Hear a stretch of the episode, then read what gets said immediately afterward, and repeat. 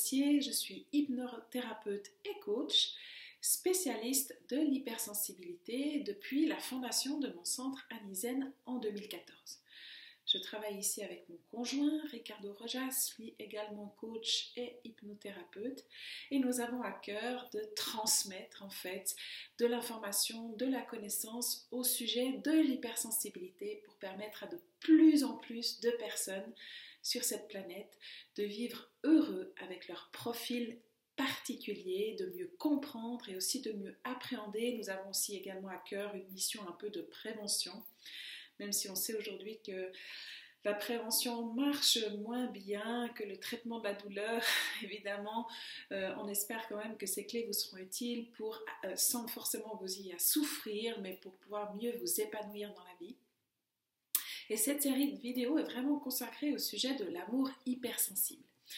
Alors pourquoi parler de ce sujet? C'est parce que pour ma part, ça a été vraiment le grand défi de mon profil hypersensible, de ma haute sensibilité. C'est vraiment quelque chose qui a été longtemps compliqué, pas forcément uniquement l'amour en couple, mais tout ce qui concerne les relations, les interactions, le domaine affectif en fait. Alors bien sûr, on pourrait mettre ça sur des causes de l'enfance, etc. Euh, alors, il y a eu, c'est vrai, effectivement, peut-être certains conditionnements que j'ai appris durant mon enfance, mais c'est clair pour moi que depuis que j'ai découvert mon hypersensibilité, que j'ai appris comment euh, ça fonctionnait, qu'est-ce que, qu'est-ce que ça changeait en moi, dans mon regard, que j'ai appris à décoder ça, que j'ai appris surtout à m'accepter dans cette hypersensibilité, avec les forces que ça pouvait représenter, notamment l'intuition qui m'a beaucoup guider, mais aussi d'accepter en fait les faiblesses, c'est-à-dire mon émotionnel, mes réactions qui s'étaient intenses, peut-être aussi une certaine exigence dans la relation. Euh, ça m'a vraiment permis, je dirais, de faire la transformation la plus importante de ma vie qui a conduit à la rencontre, alors je l'avais déjà rencontré, mais disons, on va dire, à, la création de mon couple et de pouvoir justement fonder une famille, ce qui était pour moi un de mes plus grands rêves. Alors comme je l'ai dit, comprendre l'hypersensibilité, ça m'a permis vraiment de transformer ça parce que par le passé, je m'acceptais pas bien, j'avais pas appris à m'aimer, je dirais de façon inconditionnelle. En plus de ma maman, j'avais quand même intégré certains, certains problèmes en lien avec mon image, en fait. Euh, et puis, donc, j'avais traversé beaucoup de, problèmes en lien avec euh, mon corps, accepter mon corps comme il était. J'étais très longtemps dissociée de mes émotions, pas mal de soucis d'anxiété. Je réfléchissais beaucoup et j'abordais beaucoup les relations avec ma tête, ce qui est de toute façon impossible, ça, ça, ça donne rien. D'ailleurs, ben, j'ai fait énormément de programmes, de love coaching, etc., où on me disait que je devais aller dans des bars, accoster des hommes, mettre des décolletés, jouer des pompières et tout ça. Mais je me rappelle encore de très bien. Donc j'avais fait ce stage en lien avec le love coaching, un programme que je suivais, puis il y avait un, un homme qui venait là pour euh, montrer aux femmes comment elles devaient séduire. Enfin, mais, je me suis dit, mais quelle horreur en fait, si moi je dois faire ça, commencer à mettre des décolletés, euh, du rouge à lèvres, et puis aller dans des bars, faire de l'œil à des hommes que je connais, à ni d'Adam ni d'Ève.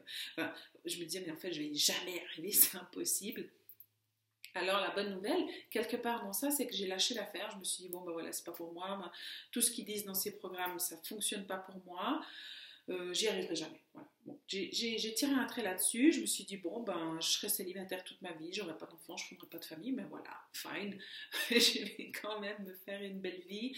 Je vais quand même, euh, voilà, pleinement vivre ma profession, euh, mes animaux, mes sports, mes passions, et, et, avoir des amis, puis voilà, et ça va s'arrêter là. Et je crois vraiment que ce pas-là de renoncer, c'est pas que j'avais, je pense, totalement renoncé à cette envie, hein, parce qu'on a ça dans le cœur, c'est une aspiration qu'on a, mais quelque part j'avais décidé de ne plus tout focaliser là-dessus, de plus réfléchir autant, de plus faire autant d'efforts, et puis de faire un peu confiance à la vie en me disant, ben voilà, si ça doit arriver, ça arrivera. Euh, et puis j'imagine que l'univers a prévu que j'étais quelqu'un qui réfléchissait tout le temps, que j'arrivais pas à ces jeux des séductions. Moi, ça me stresse, c'est hallucinant. euh, voilà, je me pose beaucoup trop de questions.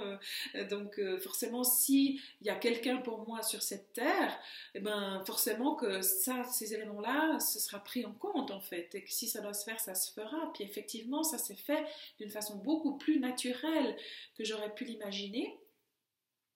Et, finalement, c'est ça aussi que j'ai envie de dire, c'est que, ben en fait, soyons nous-mêmes, assumons pleinement notre hypersensibilité, on a des défauts, mais l'univers est au courant, il connaît ça très bien et il a déjà tout prévu, il a un plan pour nous. Et celui ou celle que nous cherchons, nous cherche aussi. Alors voilà, ça c'est peut-être le message le plus important de cette vidéo aujourd'hui.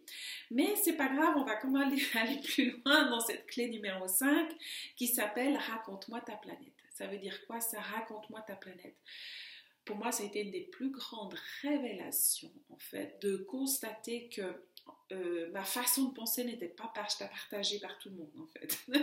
de savoir que tout le monde ne se posait pas autant de questions que moi, que tout le monde n'avait pas tous ces ressentis, tout le monde ne percevait pas chaque incohérence dans le discours.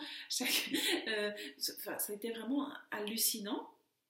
Donc ça, ça a été le premier décodage à faire, en fait, la première prise de conscience de réaliser que bah, tout le monde n'est pas hypersensible, tout le monde ne veut pas forcément créer un monde de bisounours comme moi, tout le monde n'est pas aussi honnête, tout le monde n'est pas aussi enclin à aller dans le partage de la relation, et euh, même des hypersensibles d'ailleurs, hein, qui peut-être sont plus réservés que moi à ce niveau-là.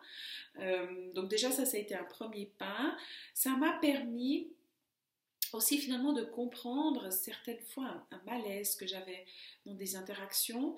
Et j'ai commencé à réaliser qu'en fait euh, mon, ma, ma, tendance à, voir assez profondément, je dirais même presque dans l'âme de la personne, euh, ça pouvait mettre mal à l'aise en fait. Euh, de voir que à moi, on ne pouvait pas vraiment cacher certaines choses parce que j'étais assez fine dans la perception de ça. Même si je le disais pas forcément, je, je, suis quelqu'un de très expressif, donc ça se voit. quand ça va, ça se voit. Quand ça se voit pas, ça va pas, ça se voit aussi. Donc ça, vraiment, ça a été la première révélation. Je dirais constater euh, l'hypersensibilité ce que ça veut dire, les implications que ça a, tous les, ressentis subtils. En plus, ben moi, dans mon parcours, j'ai tout à coup aussi réalisé que c'était en réalité de la médiumnité. Donc, en plus, je percevais énormément de choses que la plupart des gens ne perçoivent pas. Et que je le veuille ou non, en fait. Et que ça, ça impactait ma façon aussi d'entrer en relation, les choses que je pouvais dire, percevoir. Euh, donc, forcément, ça, ça, ça, comment dire, ça, ça venait euh, colorer toutes les relations, toutes les interactions que j'avais. Le deuxième élément, c'est de comprendre en fait que même si on est hypersensible tous les deux, les hommes et les femmes fonctionnent quand même différemment, même dans l'hypersensibilité, même si peut-être ça crée moins de différence que chez un couple normaux-pensant. C'était vraiment aussi quelque chose qui, le monde de l'homme en fait, était pour moi très mystérieux parce que ben voilà, mon père a été très absent, j'ai grandi avec ma maman et mes deux sœurs, donc on n'était que des femmes à la maison. donc j'ai peu appris à interagir avec des hommes en fait et je connaissais mal ce monde-là, cet univers-là. Ça a été fascinant de, découvrir ça. Et par ailleurs, euh, bah, je vous conseille euh, Paul Devendre qui a sorti euh, Les hommes viennent de Mars, les femmes de Vénus. Donc il a fait un spectacle qui a été tiré du livre. qui vraiment explique qu'on vit sur des planètes différentes et c'est pour ça aussi que j'ai eu envie d'appeler cette vidéo Raconte-moi ta planète. Donc il y a ça, je dirais, la, sensibilité, c'est un facteur, le, féminin, le masculin, c'est un facteur, le côté intuitif ou plus rationnel, c'est un facteur, il y a d'autres facteurs aussi culturels, et il y a aussi les chercheurs de sensations et les non-chercheurs de sensations. Ça, c'est quoi? C'est-à-dire que moi, par exemple, je fais partie des chercheurs de sensations hypersensibles, ce qui complique encore un peu tout le truc. C'est-à-dire que j'aurais un besoin de calme et de ressourcement, mais qu'en contrepartie, j'ai un grand besoin de nourriture, de nouveauté, de curiosité va avoir rapidement tendance aussi à me surstimuler. Donc voilà, on, on, est un peu comme le funambule sur son fil et on doit en permanence euh, je dirais, euh, négocier avec nos limites. Parce que voilà, moi, si j'ai pas assez stimulé, je m'ennuie, ça, ça, me rend déprimée, honnêtement, ça me convient pas du tout. Si j'ai trop de stimulation, ben, je suis fatiguée, j'arrive pas à me ressourcer en énergie. Donc voilà, c'est important de bien se connaître pour être soi-même déjà épanoui, je dirais, nourri, pour ensuite pouvoir entrer dans des bonnes conditions dans la relation donc vraiment ça, le fait d'être chercheur de sensations, d'avoir ce besoin permanent de nourriture, de nouveauté, ça c'est un élément euh, très important qui peut créer pas mal de malentendus. Et, là j'ai envie de reprendre peut-être euh, le ou de vous parler de ce livre que j'ai lu de, de Hélène Aron, The Highly Sensitive Person in Love, qui n'a pas malheureusement été traduit en français, où elle parle de ça. Il faut savoir qu'elle, d'abord, elle a étudié les relations amoureuses c'est assez intéressant de constater ça. C'est ça qui lui a permis de, comprendre en fait que euh, elle dit qu'il y a 50% des divorces qui sont génétiquement prédits et, c'est des problèmes de fonctionnement en fait, qu'on se comprend mal dans nos fonctionnements, ça crée des malentendus et on va reprocher à l'autre en fait quelque chose qui ne peut pas changer. C'est-à-dire que si moi ce qui a pu m'arriver par le passé, euh, dans d'anciennes relations, on vient me reprocher d'être trop émotionnel, c'est clair, ça ne peut pas le faire en fait. Parce que moi, je ne fais pas exprès, j'ai des émotions intenses, je suis câblée comme ça, je ne vais pas pouvoir changer ça. Et quand on me dit ça, bah, je me dis, ok, moi, la personne que je suis, c'est pas ok. Il y a un problème avec qui je suis. Et ça, je pense que D'ailleurs, j'en avais parlé dans les premières vidéos, c'est ma première rupture réelle amoureuse qui a créé un, tsunami en moi, un chaos, vraiment une blessure énorme. Et c'est ça qui m'a fait entrer en chemin, en, thérapie.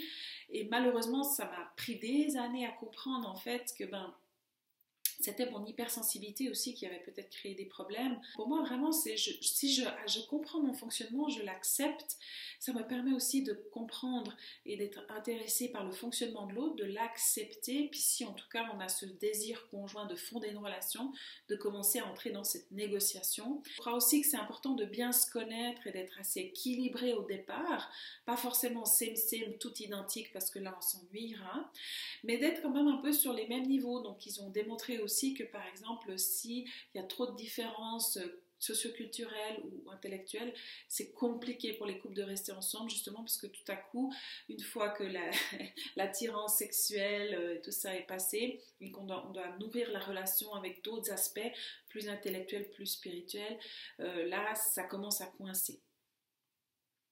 Donc je dirais, moi, ce qui m'a particulièrement servi parmi tous les programmes que j'ai faits pour accueillir son féminin sacré, pour comprendre les hommes. j'ai même fait un truc une fois, j'avais acheté euh, ça, c'était euh, des, espèces d'images subliminales qui pensaient fallait regarder ça pendant je sais plus combien de temps, c'était hyper psychédélique et tout, pour essayer de reprogrammer mon cerveau, être heureux en amour.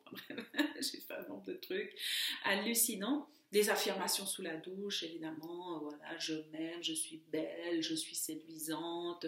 Je me dessinais même des cœurs sur le bras. je vous passe vraiment les trucs que j'ai fait, que j'ai essayé. Alors peut-être tout n'a pas été inutile, hein, mais euh, ce qui est certain, c'est que j'ai pas vu en tout cas de, résultats immédiats après avoir euh, regardé pendant des heures ces, ces images subliminales qui défilaient.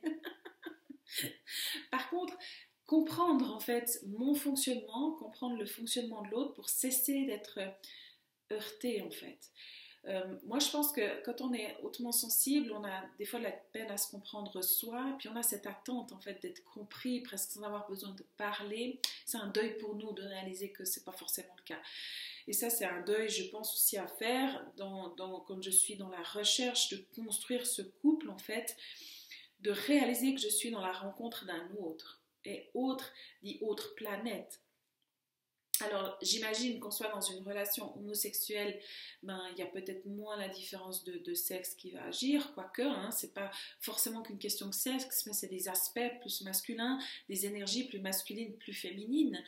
Euh, donc, euh, donc, voilà, d'avoir cette curiosité pour soi, pour son fonctionnement, d'être dans cette acceptation, de ne pas forcément juger, mais de juste observer, ça nous permet aussi de mieux être curieux sur le fonctionnement de l'autre, mais de, chercher à décoder. Et je crois que ça, même si c'est pas toujours simple, ça ne veut pas dire qu'il y aura jamais de conflit ni de dispute. Ça, j'en parle dans les clés précédentes, parce que voilà, tout à coup, on est dépassé, même avec de bonnes facultés de communication, de bonne compréhension de l'un de l'autre. Des fois, on est dépassé parce qu'il se passe dans leur relation et qui va nous révéler des choses sur nous d'abord, hein, évidemment.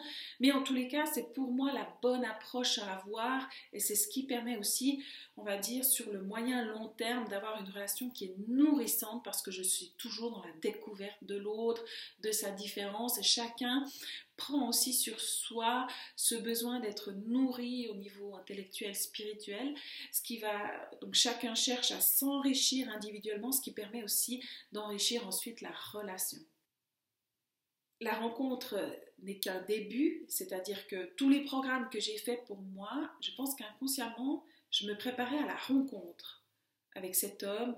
Tout à coup, voilà, je me disais, ah, je vais le voir, je vais le connaître, je vais savoir que c'est lui, et puis tout sera facile, on ne va jamais se disputer, tout, sera, tout va couler de source, on va se mettre ensemble et créer cette famille. Et je me voyais déjà, voilà, la maternité, euh, jeune, belle, avec cet enfant dans les bras parfait. vous voyez un peu le truc euh, presque cliché. Alors là, j'exagère un peu, mais à peine. Hein. je, je, sais que moi, souvent, je me visualisais, voilà, quand il fallait faire dans ces programmes de love coaching, il fallait se visualiser en couple. Alors moi, je me voyais toujours à l'église avec une belle robe, pas ce truc de conte de fées. Et finalement, nous, les femmes, beaucoup, en fait, euh, euh, presque brainwashé avec ça, c'est-à-dire un lavage de cerveau.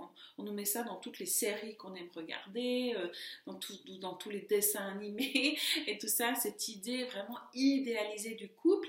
Et le problème, c'est qu'en fait, quand on, reste comme ça dans ce besoin idéal de la relation parfaite, harmonieuse tout le temps, ben, ça nous coupe de la, richesse en fait d'une relation qui soit plus vraie, de la rencontre aussi avec un, pour mon cas en tout cas, un homme qui est pas du tout dans ce trip-là en fait. Donc euh, encore qu'il y a des hommes aussi romantiques, c'est pas ce que je veux dire, mais en fait, en général, ils rêvent moins de ce truc idéalisé, la robe blanche, le truc, le machin. Et, et, c'est pas qu'ils nous aiment pas en fait, c'est juste que c'est pas quelque chose qui, les, qui, leur parle à eux. Et puis, une fois qu'un homme s'engage, il va pas forcément non plus tout le temps avec des bouquets de fleurs, des rivières de diamants, dire des belles paroles et tout ça. On voit l'amour d'un homme dans la profondeur, dans, dans son engagement, dans, dans, des gestes aussi au quotidien. Et ça, alors si vous ne connaissez pas, je vais, mettre en dessous la, chaîne en fait d'un homme qui, fait des vidéos sur le coaching en amour. Bon, maintenant son nom m'échappe, je vous mettrai tout ça euh, dans, la description de, de, la, de, la, vidéo, et qui racontait ça en fait. Qu'est-ce qui fait vraiment qu'on sait qu'un homme nous aime C'est pas forcément des grands blabla, c'est aussi dans les actes en fait qui va montrer. C'est ok, est-ce qu'il fait ce qu'il dit? Est-ce qu'il dit ce qu'il fait? Est-ce qu'il a des petits gestes comme ça, des attentions? Pas forcément, justement, ces, ces grands waouh, ouais, tout dans ton rêve, parce qu'on voit ça là, dans, les, dans les films et tout ça. Mais simplement parce que il va avoir des attentions, euh, avoir ce souhait de nous faire plaisir en fait, être attentionné, mais pas forcément fleur bleue parce que c'est pas obligatoirement leur truc.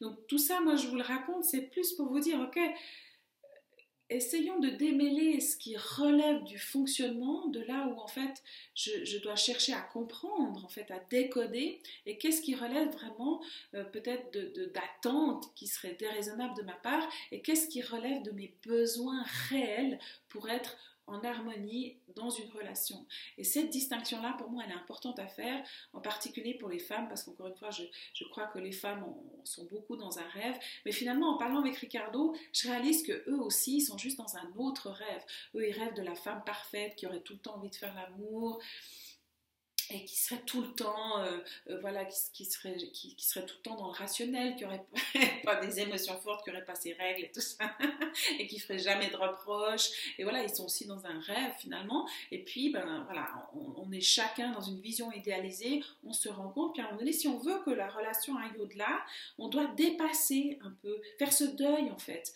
pour accepter la personne qu'on a près de nous. Puis à un moment donné, ça relève d'un choix. Parce qu'au début, voilà Bon, moi, Ricardo, je le vois encore comme le plus bel homme du monde, le plus parfait, il est tellement merveilleux, mais il y a des moments quand même où certaines choses, ben, j'aurai plus de mal à accepter. Parce que aussi, ça c'est une chose importante à réaliser, c'est qu'on a tous les défauts de nos qualités. C'est un homme euh, perfectionniste, il fait toujours les choses à fond, il fait toujours les choses excellemment bien. Et il y a des moments où ça peut devenir aussi agaçant, parce que justement, il va tout le temps voir les détails, en particulier chez moi. et toutes les faiblesses que je peux avoir. Par exemple, ben, je fais des fautes d'orthographe, enfin, je suis dans la lune et tout ça. Et c'est pas méchant, hein, souvent ça me rend bien service. Mais voilà, il y a toujours un moment donné où la qualité, ce que j'admire en fait chez mon compagnon ou ma compagne, ce qui m'a fait entrer en relation avec elle, va commencer à m'énerver. Et ça c'est aussi prouvé en fait dans les relations qui commencent à durer. Il y a toujours le rêve qui s'écroule, c'est-à-dire euh, il y a cette personne tellement merveilleuse, on, a tellement d'amour pour cette personne, tellement d'attirance et tout ça. Puis un jour on entre dans la réalité de la relation et puis le voile tombe et c'est tant mieux parce que c'est là qu'on se découvre vraiment, mais il y a quand même un deuil à faire, voyez-vous. Et ça, c'est important de réaliser, ok, dans ce processus de deuil que je suis en train de faire, est-ce que c'est de l'ordre de l'acceptation? Parce qu'en fait, finalement, Ricardo, ben, c'est un homme qui est hautement sensible, donc ben, pareil, euh, ça a d'énormes, d'énormes atouts, mais il y a aussi, ben, c'est peut-être quelqu'un qui va plus facilement s'inquiéter. Donc, euh, on ne peut pas tout avoir dans une relation. Je ne peux pas à la, fois avoir un homme aussi curieux, intelligent que lui, euh, qui, a envie de découvrir le monde et tout ça, et puis, et puis en même temps un homme très stable, parce que ben, lui, ça va l'ennuyer trop de stabilité en fait. Est-ce que vous voyez ce que je veux dire? Donc, quelque part, si j'aime cet homme-là, si j'ai envie de construire avec lui ma vie, eh ben, c'est important que je puisse voir ça et accepter ça, en fait, le fait qu'on a tous les défauts de nos qualités. Mais qu'est-ce qui permet de pouvoir accepter ça chez son conjoint? C'est d'abord de pouvoir nourrir en soi cette même acceptation, c'est-à-dire de ne pas vouloir chercher à changer ce que je ne peux pas changer. Parce que là, je suis tout le temps dans une frustration intérieure et je ne peux jamais moi-même m'aimer de façon totale et inconditionnelle. Donc autant dire que là, essayer de le faire pour une autre personne, c'est impossible ça va aussi me permettre de nourrir cette sécurité intérieure, c'est-à-dire que mon monde ne s'écroule pas, tout ne dépend pas de l'autre en fait. J'ai, j'ai des structures en moi, j'ai une forme d'autonomie en moi. Alors ça, c'est vraiment des éléments très importants quand on cherche à construire sa planète, à apprendre à connaître sa propre planète, de penser à construire une maison de sécurité sur cette planète. Je sais que ces débuts de relation, pour moi, ça a toujours été extrêmement stressant. D'ailleurs, je suis très heureuse aujourd'hui d'être dans une relation stable parce que je me dis, normalement, si on fait les choses bien, j'ai plus jamais à passer par là. Ces débuts de relation qui, moi, me, stressent hallucinamment. Il faut savoir que justement, dans ce début de relation, quand on tombe amoureux, on est souvent, on perd son discernement.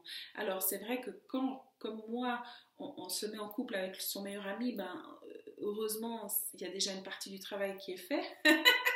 parce qu'on a déjà appris à connaître cette personne peut-être plus pour ce qu'elle était et moi pour l'idée qu'on en avait mais c'est évident que dans la mise en place d'une relation de couple il y a tout un tas d'étapes où au début ben, on ne connaît pas la personne en fait on est dans une construction idéalisée, fantasmée de la relation. Et c'est que quand vraiment on entre en relation et qu'on éprouve en fait cette relation et qu'on passe les premiers couacs comme ça, qu'on peut construire véritablement sur des bases solides et sur ce, qu'on connaît vraiment de la personne et construire un lien qui est plus profond. Et moi, je trouve que c'est là que toute la richesse vraiment est disponible dans cette relation parce que j'ai plus de, de rôle à jouer. Et si vraiment vous êtes coincé à ce moment-là, c'est pas l'autre le problème en général, même si ça peut, hein, parce qu'on a souvent dans ces moments-là fait de mauvais choix. En général, on avait déjà les infos dès le début, ça j'en suis sûre, et ça pour les femmes et les hommes qui cherchent à construire un couple, essayez de voir dans vos précédentes relations qui n'ont pas fonctionné en fait que vous aviez déjà les signes. Dès le début, on le sait en fait. On sait, il y a des choses qu'on sait mais qu'on ignore sciemment, qu'on cherche à ignorer parce qu'on veut y croire et puis, et puis peut-être, puis t'es pas tolérante et puis c'est pas parce que si, que ça peut pas marcher et puis il faut y croire, avec le travail on arrive à tout. Euh, alors c'est peut-être vrai hein, que je, je, pense, mais il y a quand même certains éléments dès le départ qui font faire que typiquement s'il y a trop de différences sur certains aspects de la relation, si la personne peut pas nourrir en fait un besoin que j'ai, par exemple d'intimité, de partage, d'honnêteté, euh, ben voilà, ça peut pas fonctionner. C'est moi, par exemple, je peux pas composer avec un homme qui est pas totalement honnête avec moi. Et d'autres vont se dire oui, on a tous le droit d'avoir un jardin secret. Et ben en fait, c'est des, points de vue en fait. Euh, moi, c'est pas que je vais aller chercher dans son attel ou des choses comme ça, mais j'ai besoin vraiment qu'il soit transparent avec moi, qu'il me partage en fait son âme quelque part pour pouvoir me sentir en sécurité dans la relation. Et tous les hommes n'ont pas envie de ça, tous les hommes ne sont pas prêts à ça. Et eh ben c'est clair que ça peut pas fonctionner avec moi. Ça veut pas dire qu'ils vont rencontrer personne, mais c'est simplement pour moi, bon, probablement qu'il n'y en avait pas d'autres que Ricardo, mais ça peut, peut pas fonctionner. Est-ce que vous voyez ce que je veux dire? Donc, je crois que pour traverser ces doutes de construction dans, dans, dans, dans la relation, c'est très théorique ce que je vais vous dire là, mais l'idée, c'est de pouvoir un maximum rester soi-même, en fait, être authentique. Euh, si dès le départ je mets en place un biais, donc je veux jouer la fille trop sympa, qui est trop cool, qui s'adapte à fond et pour qui tout est ok, et ben en fait dès le début, ça va mettre un biais, ça va mettre de la complexité, et puis ensuite on va être obligé d'entretenir en fait quelque part ce, rôle qu'on joue. Alors moi, je vais vous dire très sincèrement, c'est pas du tout ce que j'ai entendu dans les programmes de coaching la plupart du temps. Il fallait pas tout dire, il fallait montrer, mais sans vraiment montrer. Euh, il fallait par exemple pas envoyer de message pendant un certain temps, attendre un certain temps avant de dire ça, pas dire ça. Et bon, c'est certainement vrai que euh, moi je pense qu'on connaît quelqu'un surtout par ses actes, donc de vouloir trop vite s'emballer, ça montre aussi quelque chose de moi. Ça veut dire que je suis tellement needy comme ça, j'ai tellement besoin de quelqu'un, n'importe qui, et puis je suis tout de suite m'emballer alors que je le connais à peine. Ça montre quelque chose de ma personnalité, c'est clair, ça peut faire peur. Pas forcément parce que je suis quelqu'un d'authentique, qui est dans le partage, qui est, et, puis qui, qui, qui n'a pas peur de s'investir, mais plus parce que ça montre de moi que justement je suis insécure et je veux absolument quelqu'un, coûte que coûte, et je suis prête à accepter tout, n'importe quoi. Euh, vous voyez ce que je veux dire? C'est plutôt ça en fait qui fait peur. C'est que ok, est-ce que moi je suis dans le partage véritable de moi-même simplement parce que je suis naturelle et puis c'est ok pour moi et que j'ai envie de créer ce lien? Et puis je suis prête, ma foi, je vais pas m'effondrer si ça marche pas, hein voilà, parce que j'ai une bonne structure, j'ai une bonne estime de moi. Ou alors est-ce que je suis là euh, tellement en train de tout donner dès le départ parce que je veux absolument que la personne m'aime? Alors, vous voyez ce que je veux dire? Peut-être que dans les faits concrets, eh ben, on va avoir la même attitude, on peut même essayer de changer son attitude parce que voilà, on m'a dit, moi je suis super insécure, on m'a dit qu'il fallait pas le montrer, alors je fais semblant que j'ai confiance et tout ça, mais ça va pas marcher parce que quelque part dans l'énergie que je mets dans la relation, tout ça c'est présent. Et forcément ça va impacter, euh, comment dire, la création du lien. Parce que pour moi, cet aspect énergétique, il est déterminant, en tout cas quand on est hypersensible. Encore une fois, pour moi qui suis médium de plus en plus, je m'en aperçois qu'il y a tout en fait qui se passe au niveau énergétique. D'ailleurs, cette perception qu'il y a le monde physique et le monde énergétique qui sont séparés, et puis voilà, soit je suis matérialiste et j'y crois ou j'y crois pas, cette idée qu'on puisse ne pas y croire parce que voilà, penser que ça n'existe pas, pour moi c'est aberrant en fait, c'est absurde. Et ça, bon, c'est un autre thème. J'en parle peut-être dans d'autres programmes, dans d'autres vidéos, mais tout ça pour dire qu'en fait, c'est évident que ce qui se crée entre deux personnes, c'est un lien énergétique et que je viens avec. Je ne peux pas choisir en fait. C'est-à-dire, je viens avec mon, aura, je viens avec tout ça, je viens avec mon histoire, avec ce que je suis prête à mettre dans la relation, ce que j'ai envie de partager, et c'est perçu de façon plus ou moins consciente par l'autre. Alors là, il y a le cas euh, le meilleur des cas, c'est-à-dire que moi je suis insécure, encore une fois, euh, la personne avec qui je cherche à entrer en relation s'en aperçoit, mais voit au-delà, voit mon, potentiel, puis se dit ok, elle peut gagner en sécurité, on peut travailler à ça ensemble, et puis c'est quelqu'un qui se remet en question, qui est sur un chemin d'évolution, etc.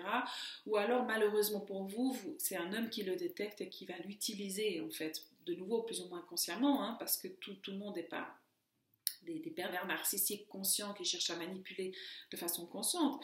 Mais auquel, cas, si moi je suis pas sécure avec moi-même, ben je viens avec cette insécurité dans la relation et c'est clair que c'est perçu par l'autre et ça va impliquer une certaine dynamique relationnelle. Et puis, pour moi, c'est pas des bases qui sont pérennes en fait. Euh, moi, je pense pas qu'on a besoin de, de, guérir toutes nos blessures et je pense même pas que ce soit vraiment possible d'entrer dans la relation de façon totalement sécure parce que a priori, au départ de la relation, on ne connaît pas encore l'avenir de la relation. Donc, je ne peux pas encore me sentir en sécurité. Moi, je peux avoir une intuition, en fait, forte que c'est bien celui-ci.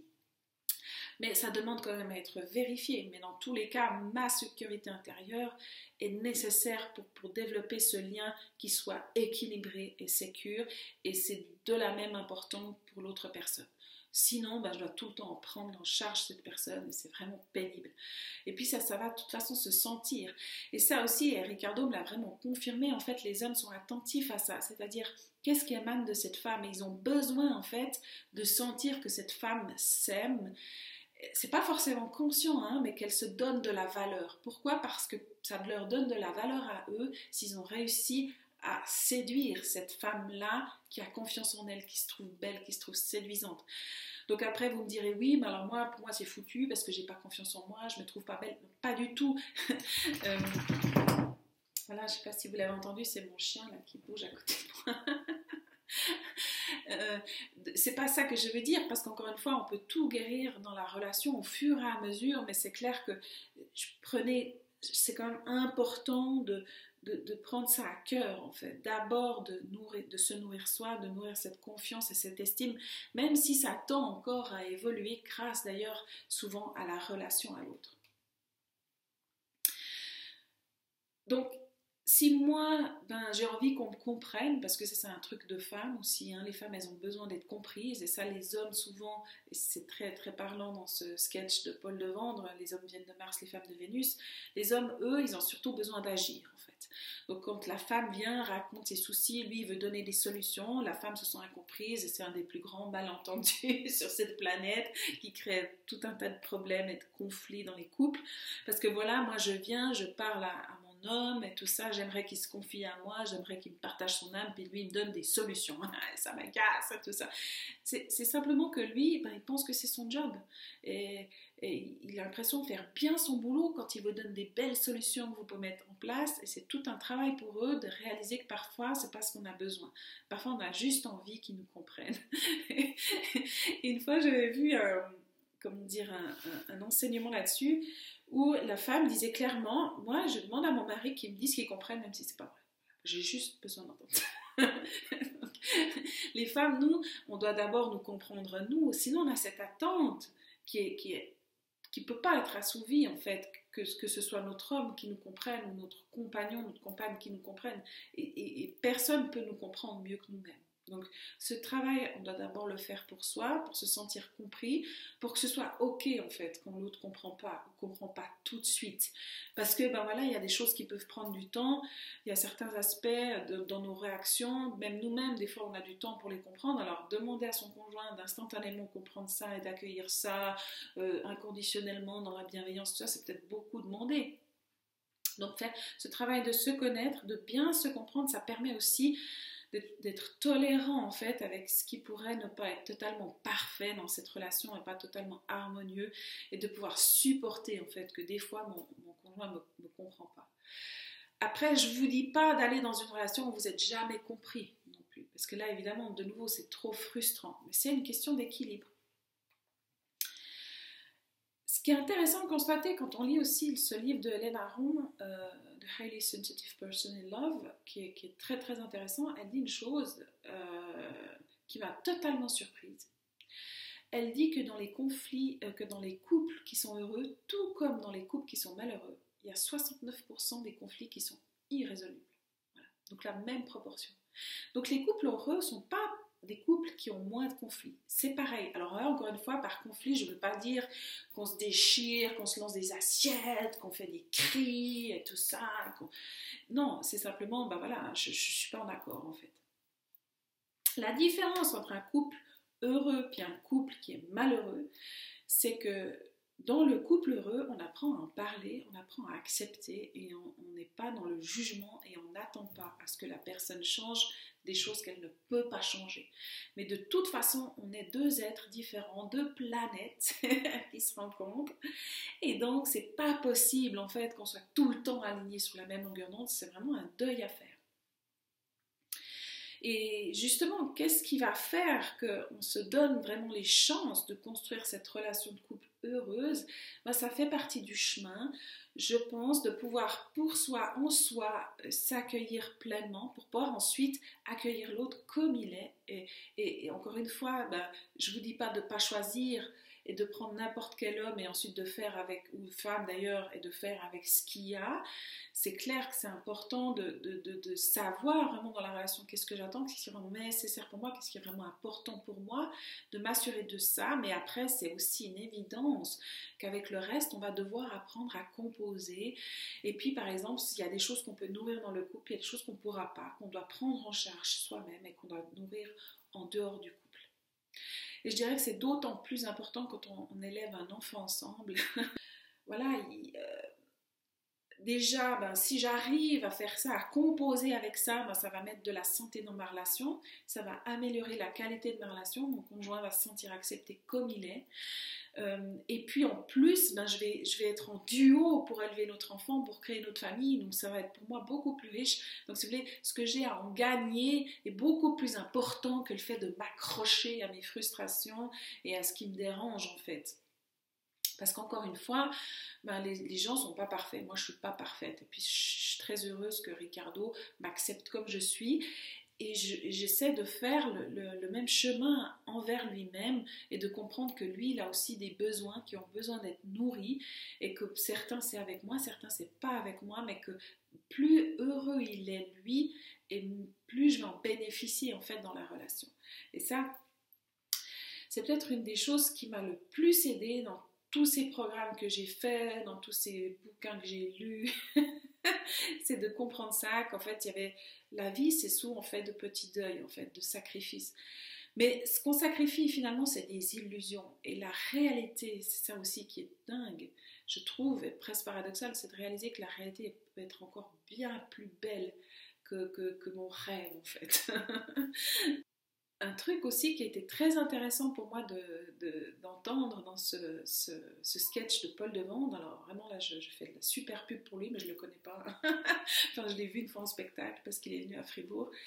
Mais euh, je ne lui ai jamais parlé. J'aimerais beaucoup en fait, hein, parce que c'est quelqu'un vraiment que j'admire. C'est un homme très intelligent et il doit probablement avoir un couple heureux. En tout cas, c'est moi l'idée que j'en ai il avait expliqué cette image du fait que les femmes sont comme des chameaux.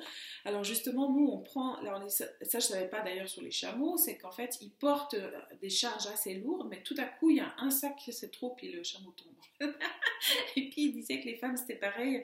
Donc, elles, prenaient en charge tout un tas de trucs, on connaît hein, la charge mentale des femmes, finalement, euh, surtout les mères de famille.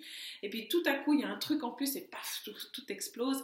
Et ça, les hommes comprennent souvent pas, sont complètement décontenancés ils vont le prendre pour eux, c'est un reproche, donc du coup, c'est tout, le, ils le vivent comme un rejet, c'est très difficile pour eux, c'est très douloureux pour eux. Puis nous, en même temps, on se dit, non mais quand même, moi je prends tout ça sur moi, et puis en plus maintenant il y a ça, ils ne pouvaient pas faire ça, ils ne pouvaient pas comprendre, ils ne pouvaient pas deviner.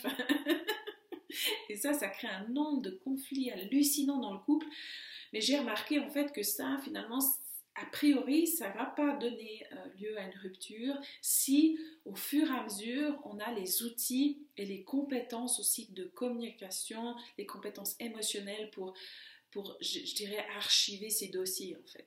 Pour moi, ce qui est important, c'est que les deux partenaires aient à cœur de, déjà d'accepter qu'il y ait des dossiers, voilà, que en fait, sous stress, on réagit comme ci, comme ça, que ben, il y a des choses qu'on aimerait pouvoir changer, mais qu'on justement on ne peut pas, aussi dans les défauts et de pas laisser ces dossiers ouverts. Pourquoi? Parce que les hommes, eux, arrivent apparemment assez bien à, mettre dans des tiroirs, à archiver tout ça, puis ils ouvrent les tiroirs. Mais, moi, par exemple, j'arrive pas, tout, tout se mélange, en fait, on est beaucoup plus euh, confuse, en fait. Et donc, euh, c'est important aussi, en tout cas, je pense pour les femmes, mais certainement aussi pour les hommes, de pas faire comme si, en fait, de pas se raconter un machin, que c'est pas grave et tout ça, qu'on a, a, réussi à passer par-dessus, mais en fait, on a juste refoulé. Pourquoi? Parce que c'est comme ces sacs sur le, dos du chameau. En fait, on accumule du fardeau comme ça, on accumule en fait de l'émotionnel qui est pas qui n'est pas digéré. Et puis euh, ben, un jour ou l'autre, ça fait trop, et puis il y a dispute sur dispute, puis on accumule, on accumule, on accumule, puis à un moment donné, ben, il, y a, trop en fait, il y a trop d'émotionnels négatifs, il y a trop de tension dans la relation, et ça doit lâcher. Et c'est pas forcément, encore une fois, parce que c'était un couple qui avait plus de conflits que les autres, c'est pas forcément parce qu'ils étaient incompatibles, mais c'est parce qu'ils n'ont pas su justement négocier ces phases compliquées, ces phases émotionnelles, ces phases conflictuel. vraiment gagner en compétence à ce niveau-là, c'est vraiment un gage, je dirais, énorme de sécurité et d'harmonie dans, les relations. un des éléments aussi qui est important de constater, c'est que mes peurs de l'intimité, que ce soit chez le compagnon ou chez moi, ça va obligatoirement justement interférer avec la création de ce lien énergétique dans la relation de couple. Et c'est pour ça que avant tout, moi, je dois m'assurer en moi que je suis pas dans une peur de l'intimité. Et l'intimité, c'est pas forcément la relation sexuelle, mais c'est vraiment dire ma vérité. Est-ce que moi, je suis prête en fait à livrer cette vérité? Encore une fois, pas obligatoirement au premier rendez-vous. C'est pas forcément d'ailleurs euh, le moment, mais est-ce que moi je suis prête à dire ma vérité, à, partager cette vérité avec l'autre, à me montrer aussi vulnérable? Parce que quelque part, je ne peux pas attendre que ça vienne de lui si moi je ne peux pas le faire, ou d'elle d'ailleurs. Il faut savoir aussi que euh, un des éléments ultra importants de comprendre, c'est que pour la femme, ce qui, va être euh, à risque pour elle, c'est de livrer son intimité au niveau du corps, en fait, sa sexualité. Ça, pour elle, qu'on le veuille ou non, euh, pour nous, c'est plus engageant en fait d'aller dans cette relation sexuelle. C'est aussi, comment dire, ça se fait après le cœur. Nous d'abord, on va investir au niveau du cœur et puis une fois que là, on se sent sécure, on peut aller en sécurité dans, la relation sexuelle et c'est là aussi qu'on va souvent prendre du plaisir. Après, je ne vous porte pas de jugement si on a tous des besoins, si, si, vous avez eu des aventures, c'est pas ce que je veux dire, c'est tout à fait ok. Mais il faut se rendre compte que quand on est investi émotionnellement, en fait, si on va trop vite dans cette intimité du corps, quand si jamais ça fonctionne pas, on va devoir en payer le prix et le prix aussi souvent difficile parce qu'on s'est livré, on s'est donné et puis l'autre a pas en contrepartie donner sa partie à lui. Et pour l'homme, lui, c'est évidemment pas sa sexualité hein, qui, est à risque. Les hommes, c'est pas quelque chose qui, les rend vulnérables en fait de partager ça, mais pour eux, c'est vraiment cet émotionnel, cette intimité du cœur. Donc quelque part, c'est une danse qui se fait entre ces deux partenaires. Alors encore une fois, c'est les énergies du masculin et du féminin, hein, mais voilà, d'être attentif à ça, que les femmes, ben, c'est notre trésor en fait. Et on va le livrer que quand on se sentira suffisamment en sécurité. Et ça va être aussi à l'homme de conquérir ça, ce cœur, notre cœur en fait pour qu'on soit prête à lui donner notre intimité. Inversement, mesdames, les hommes vont pas vous livrer votre cœur, leur cœur s'ils se sentent pas en sécurité pour le faire. Et quelque part aussi à un moment donné aussi ça se fait pour eux, se rapprocher de la femme se fait aussi par la sexualité. Donc c'est pas que c'est des, obsédés, tout ça qui pensent qu'à ça, c'est juste que eux, c'est leur manière en fait d'entrer dans cette intimité. Et puis, en général, voilà, si ça, ça se passe bien, ils seront plus enclins aussi à vous livrer leur cœur. Mais attention, attention, je ne vous dis pas du tout de le faire pour obtenir d'eux qui vous livrent leur cœur. Je vous dis, c'est une danse. Hein. Et si vous vous livrez trop vite, ça montre aussi que vous ne vous donnez pas de valeur et que vous ne donnez pas de valeur à votre corps. Et ça, c'est pas forcément ce qu'ils cherchent. C'est pas forcément ce qui va, ce qui va, ce qui va, comment dire, pour la femme de leur vie, c'est, pas forcément, ils n'ont pas forcément envie que vous vous bradiez à ce niveau-là. Euh, ils, vont, ils vont certainement aussi euh, admirer peut-être que vous mettiez de la valeur à ça et que vous attendiez. Mais c'est encore une fois une danse en fait. Voilà. C'est pas l'idée de faire du chantage, c'est vraiment d'attendre ce moment où vous vous sentez en pleine sécurité du cœur, où vous sentez qu'il y a un investissement émotionnel qui vient de sa part à lui, que là vous êtes en sécurité pour aller plus loin euh, dans l'intimité du corps. Voilà. Alors, j'espère que ces pistes auront été intéressantes pour vous. Euh, ces informations, j'aurais vraiment moi-même aimé les avoir plus tôt. C'est pour ça que je, les livre. Peut-être que tout ça, ce sont des aspects que vous savez déjà ou pas. Si vous avez des questions, surtout n'hésitez pas à m'écrire, que ce soit dans le groupe ou que ce soit en message privé. Je vais faire de mon mieux pour y répondre. Et puis, je terminerai peut-être en disant ceci. Voilà. C'est, comment dire, apprendre à découvrir la planète sur laquelle je vis, apprendre à décoder ça, c'est aussi apprendre à m'aimer, à mieux comprendre et c'est ça aussi qui me permet ensuite de prendre de construire cette sécurité intérieure pour aller vers la relation et la rencontre de la planète de l'autre. Voilà. Avec tout mon amour, je vous souhaite encore tout le meilleur dans votre vie et surtout dans vos amours. N'hésitez pas à commenter, à mettre un like sur cette vidéo et à venir nous rejoindre sur le groupe Facebook L'amour hypersensible. A très bientôt pour la sixième clé.